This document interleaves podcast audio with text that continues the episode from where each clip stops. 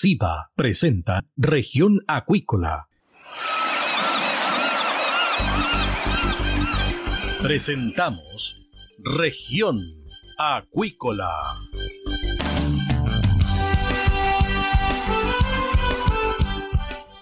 Escuche desde ahora todas las novedades de las principales actividades económicas de la región de los lagos y con las voces de sus protagonistas.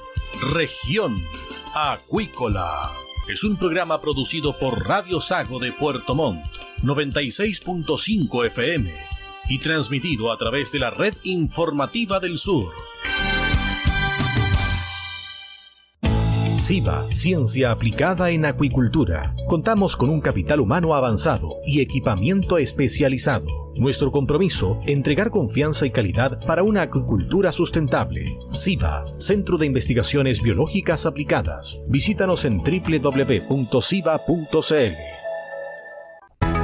MSD Salud Animal, inteligencia en salud de peces. La esencia de la compañía es el cuidado de la salud animal, donde la tecnología ha pasado a tener un rol clave. Por eso, ha ampliado la oferta de productos y hoy entrega un servicio integral. En la sala de exhibición en Puerto Montt dispone de la marca Vaki, con equipos para apoyar procesos críticos en la producción de salmónidos, que se suman a la oferta de productos biofarmacéuticos. MSD Salud Animal, una compañía al servicio de la acuicultura. Escuche todos los domingos desde las 12 horas Recuperemos Chile. Recuperemos Chile. Un espacio de ciudadanos que busca retomar el país de todos. Recuperemos Chile, el valor de las ideas. Dentro de una caracola podemos oír el sonido del mar, pero ¿qué puedes decir tú de la vida en la costa?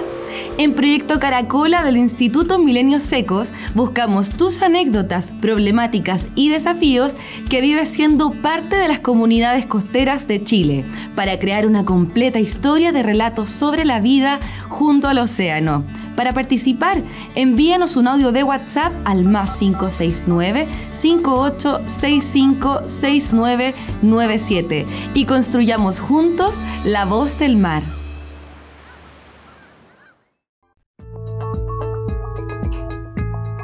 Bienvenidos a Región Acuícola, acá Radio Sago.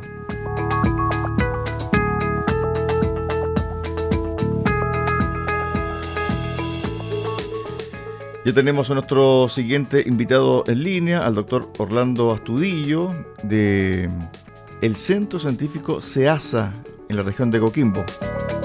Él, junto a otros profesionales, investigaron el futuro del loco y el erizo en relación al cambio climático. ¿Qué tal, doctor? Bienvenido acá a Región Acuícola de Radio Sago. Buenas tardes, Cristian. Eh, gracias por la invitación. Un gusto poder compartir con ustedes. Bueno, ¿de qué se trata este estudio y cómo el cambio climático está ya dejando en evidencia a la producción del loco y el erizo, doctor? Sí, bueno, este es un estudio multidisciplinario en que combinamos dos enfoques metodológicos.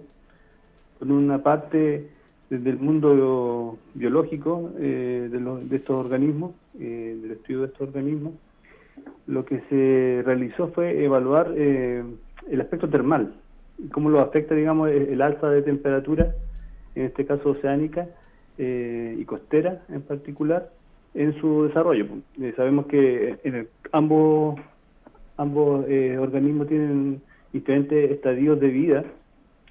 Eh, entonces tienen, por ejemplo, en el caso del loco es un periodo en que está eh, se encuentra derivando en, la columna de agua en su, etapa inicial larval y luego de esa etapa hay un periodo en que se denomina que está en condición de juvenil, en la cual ya se, se adosa al fondo marino en la, en la área submarial o intermarial y ahí, digamos, sigue su, etapa de crecimiento hasta, hasta su periodo de adultez. Entonces, ambos organismos eh, tienen condiciones similares en ese sentido, en, estos estadios de vida. Entonces, eh, la parte, la componente biológica del estudio lo que hace es trabajar con estos organismos, recolectarlos en, en condiciones naturales o en condiciones también artificiales en hatchery y eh, analizar su comportamiento y su respuesta a variaciones de temperatura. Entonces, eh, inicialmente se, aclimatan a las temperaturas a las que se encuentran en el medio natural, en, su hábitat natural, y luego se, comienza a, modificar su temperatura gradualmente, incrementando la temperatura o, también eh, reduciendo la temperatura. En, cada uno de estos, estos pasos de modificación de la temperatura se va eh, evaluando la respuesta del organismo, eh, el, el, efecto, digamos, de esta variación termal y cómo responden. Entonces se hacen por ejemplo, en el caso de los locos eh, juveniles con los que se trabajó en este estudio, lo que se hace es una prueba de eh, motricidad, se, voltean, digamos, de su posición original y se ve, digamos, cuánto tiempo toma o si puede, eh, digamos, volver a su posición natural. Entonces, esa es como la prueba de, estrés de cómo le está afectando este cambio termal en el tiempo. En el caso del erizo es, es similar. Doctor. ¿Sí? Usted dice lo siguiente, actualmente y de acuerdo a las mediciones de los últimos 30 años, no existe una tendencia clara hacia un calentamiento de las temperaturas costeras en el sistema de surgencia de Chile y Perú, sistema que se caracteriza por el transporte de aguas de fondo oceánico enriquecidas de nutrientes y bajas temperaturas hacia la superficie de Chile y Perú. Sin embargo, sí se han observado, dice usted, cambios en la circulación atmosférica en superficie y por ende en la actividad de la surgencia costera forzada por el viento que podría explicar la mitigación del calentamiento oceánico en el extremo sur del sistema de corrientes de Chile y Perú. El viento es un factor vital también en esto de mantener las temperaturas a raya, ¿o no?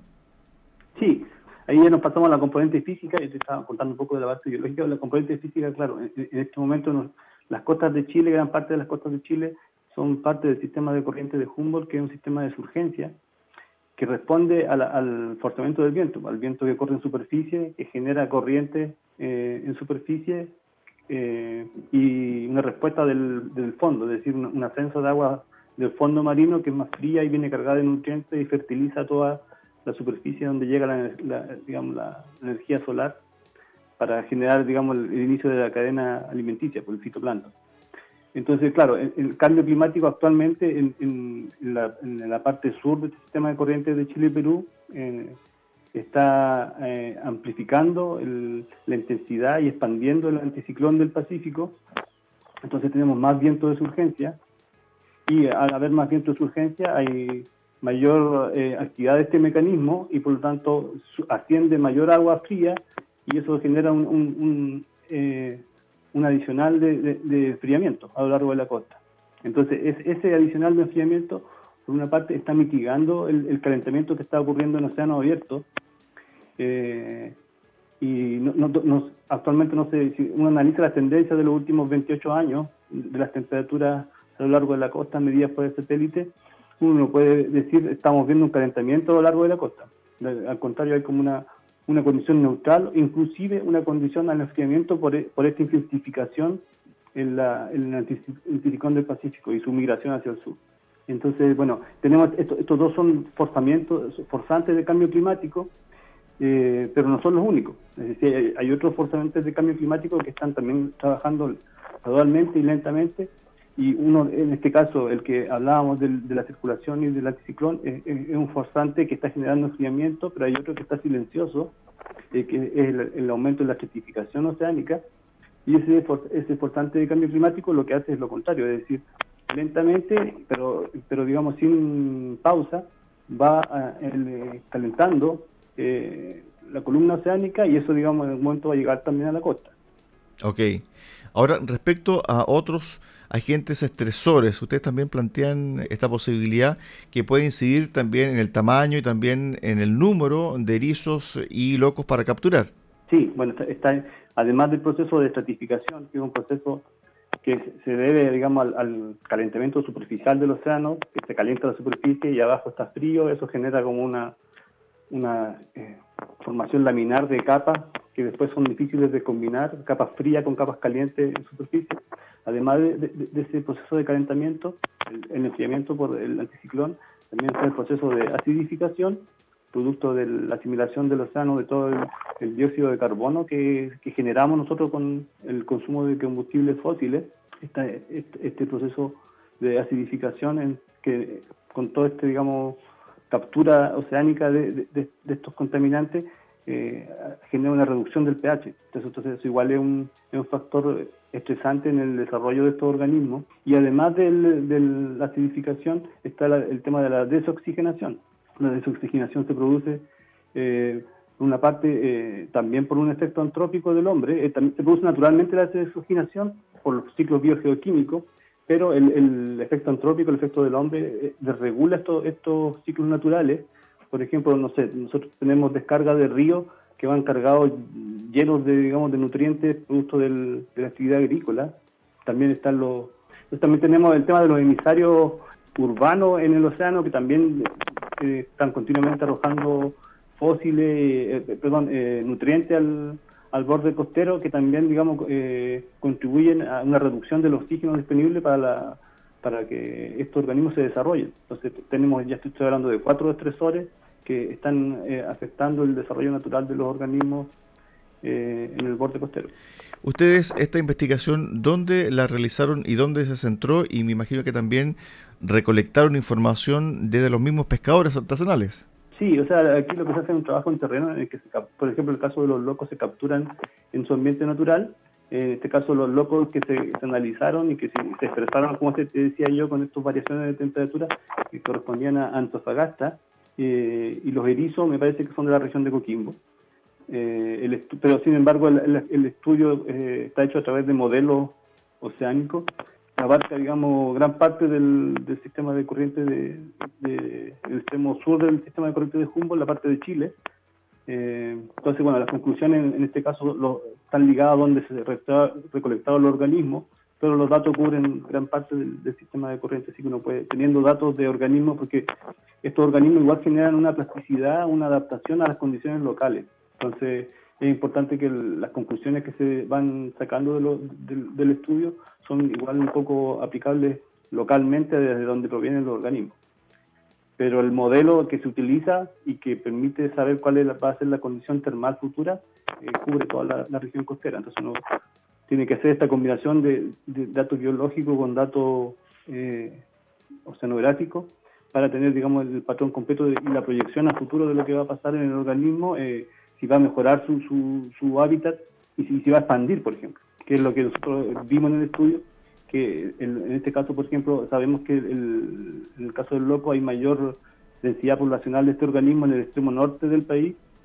Eso no es casualidad, eh, eh, eso es porque el, organismo encuentra en ese lugar un refugio térmico que le permite eh, desarrollarse de mejor manera, incrementar su población de mejor manera. Entonces, pero sin embargo sigue estando bajo un nivel de, frío que no es su óptimo. Entonces, lo que está pasando es que el cambio climático con este eh, calentamiento gradual, que en algún momento va, va digamos, a, sobreponerse al enfriamiento que estamos viendo actualmente, mejora estas condiciones, Doctor. genera un, hábitat más idóneo para el, para el loco y eso y además amplifica su, su, lugar de, de, refugio tendiéndolo hacia el sur. Doctor, con respecto a la temperatura promedio donde el loco y el erizo pueden desarrollarse de mejor forma. Hay estudios, ustedes también han abordado esta temática, han habido variaciones graduales de temperatura, especialmente en el borde costero, donde se da especialmente el erizo y el loco acá en nuestro país. Sí, lo que, lo que te decía era un poco lo que las variaciones que estamos viendo son un poco al contrario de lo que está ocurriendo en el océano abierto, que es un calentamiento. En, la costa estamos viendo un enfriamiento producto de la intensificación del anticiclón del Pacífico y del viento favorable a las urgencias.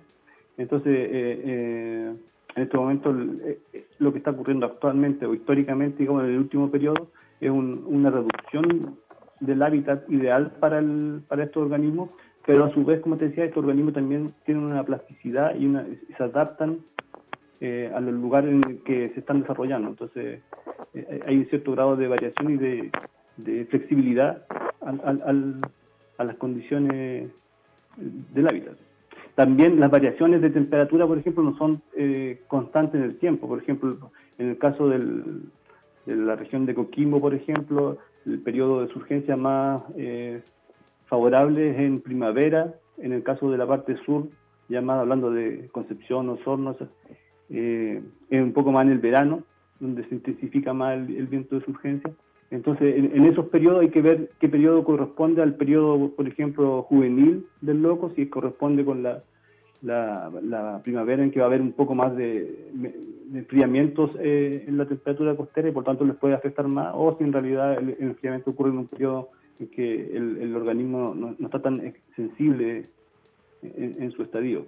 Asimismo, se sostiene que los efectos asociados a los cambios de la temperatura oceánica sugieren un escenario futuro favorable para las especies como el loco y el erizo. En el caso del loco, es un organismo que se encuentra actualmente en condiciones más favorables en el norte del país, lo acaba de mencionar el eh, doctor, en particular en las bahías de la región de Antofagasta, donde a pesar de estar bajo su óptimo termal, su población se desarrolla con mayor éxito que en las regiones de Atacama y Coquimbo. Estas condiciones serían más favorables en el futuro cercano, 2035-2064, y además se ampliarían hacia el sur.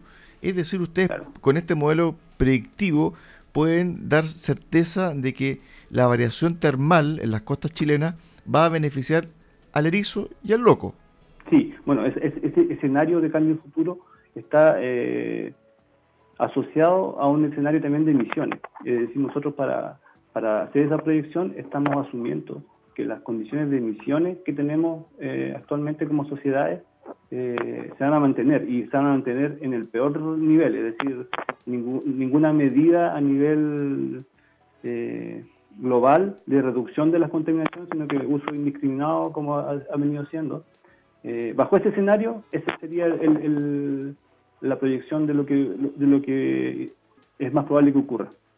Si hay una, un cambio, digamos, en la política de emisiones, eso se podría mitigar en cierta medida pero también, digamos, este es un futuro cercano, es decir, ya estamos un poco tarde como para que, si se llega a ser medida, tomar medidas, es más posible que afecten lo que va a ocurrir un poco más a fin del siglo, más que en este futuro que ya es cercano, digamos, 2035, 2064, son 30 años que no están muy lejanos.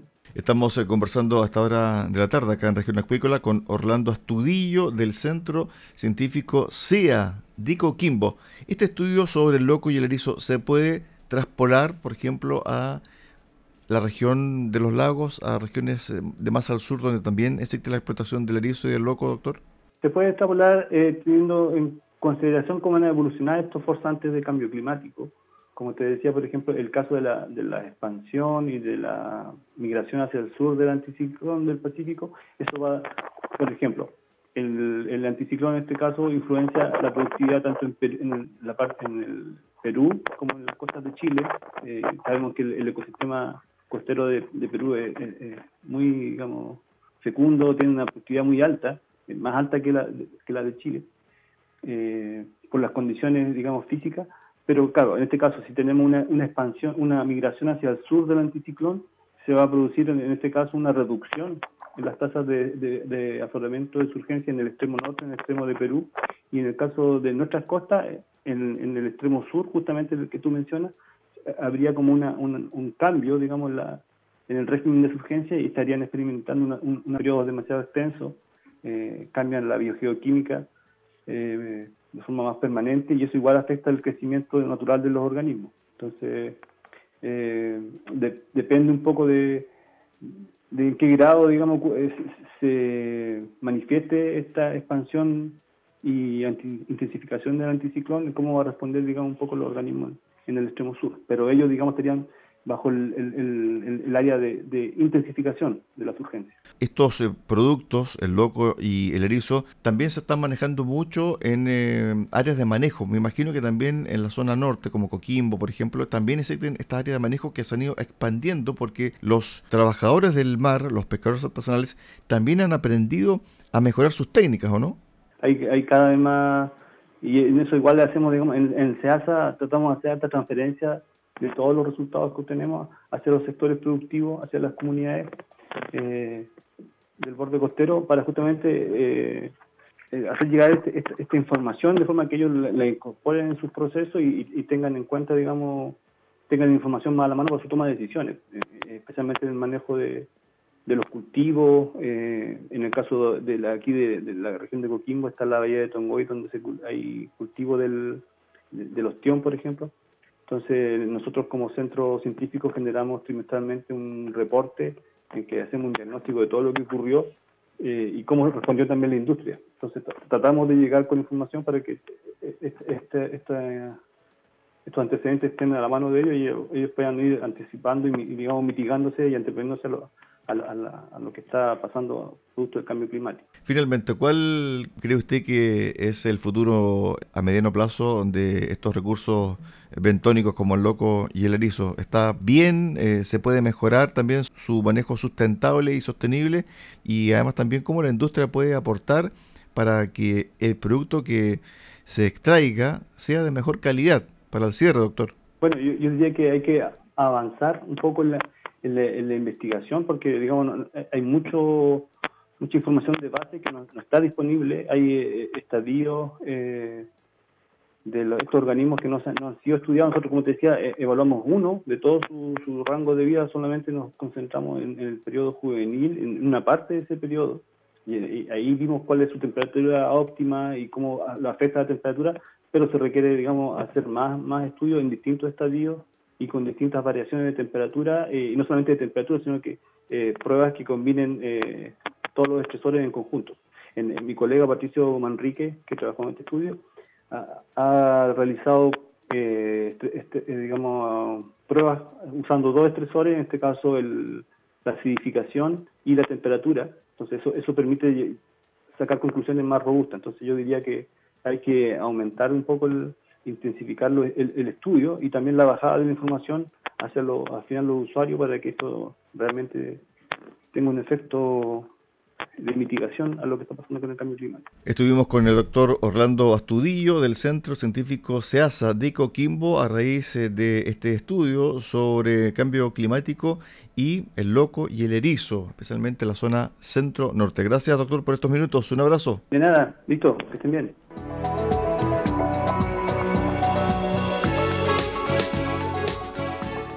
MSD Salud Animal, líderes en investigación, desarrollo, producción y venta de medicamentos, vacunas y tecnologías para la producción del salmón en Chile. MSD Salud Animal, impulsando el bienestar animal y la sostenibilidad de la acuicultura en el sur del país.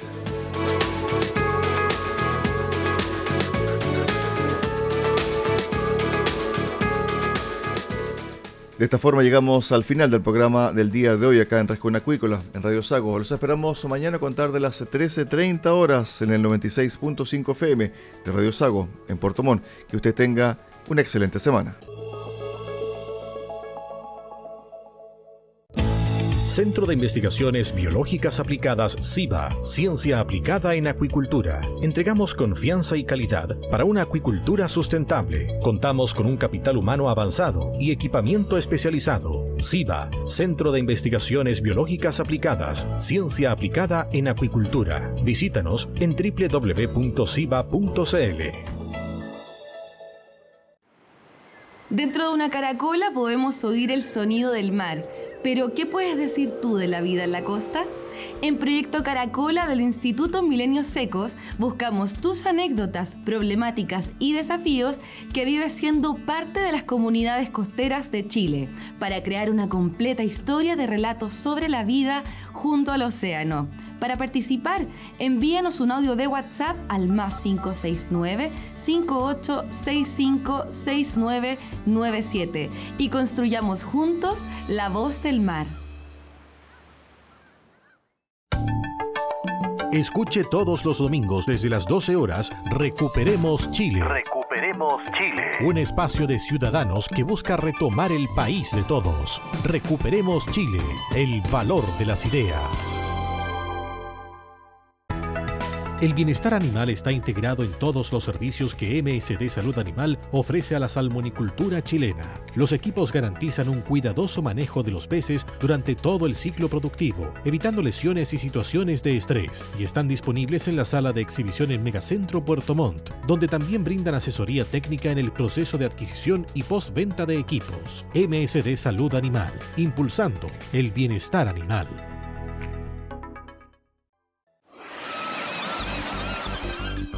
Hemos presentado Región Acuícola. el acontecer de las actividades económicas que dan vida a la región de los lagos y las voces de sus protagonistas en el más completo resumen noticioso. Región Acuícola es un programa producido por Radio Sago de Puerto Montt 96.5 FM y transmitido a través de la red informativa del sur. MSD Salud Animal, Inteligencia en Salud de Peces. Desde el sur de Chile, la Unidad de Acuicultura apoya el progreso de la industria del salmón y entrega soluciones innovadoras y de alta calidad para mejorar la salud y el bienestar de los peces. Los productos MSD han sido clave en el tratamiento de las principales patologías que afectan a los salmones y sus tecnologías hoy son cruciales para implementar estrategias sanitarias sólidas y efectivas. MSD Salud Animal, una compañía biofarmacéutica y de tecnología al servicio de la acuicultura chilena.